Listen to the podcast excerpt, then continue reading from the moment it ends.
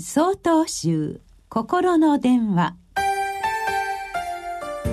今週は「人が人になるということ」成人の日に寄せて。栃木県妙林寺西田正坊さんのお話です。今月12日は成人の日。国民の祝日です。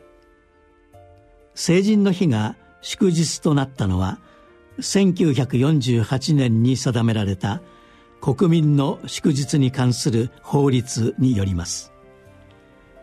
憲法記念日文化の日勤労感謝の日などとともに祝日となり翌年より施行されました。成人の日制定の趣旨は大人になったことを自覚し自ら生き抜こうとする青年を祝い励ますと定義されています。さて今回は成人の日にちなみ大人になるということについて考えてみましょう。仏教では大人と書いて大人と読みます。悟りを開いた人に対する尊称として使います。ではさらに進めて悟りとは何でしょう？永平寺を開かれた道元禅師は「自己を運びて万法を首相するを迷いとす」「万法を進みて自己を首相するは悟りなり」とお示しです。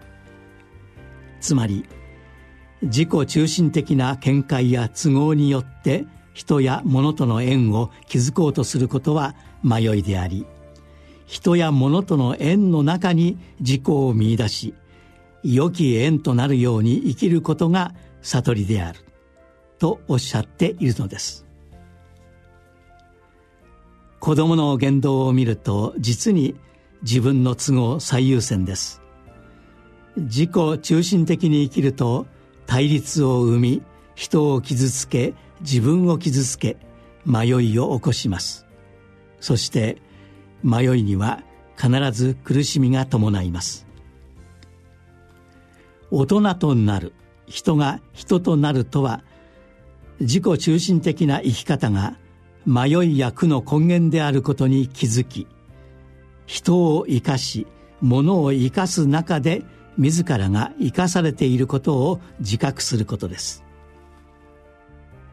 自己と全てとの関わりが良き縁となる生き方こそ対立のない幸せへの道ではないでしょうか。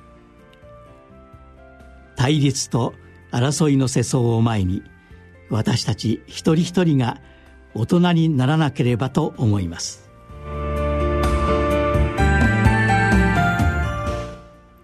1月13日よりお話が変わります。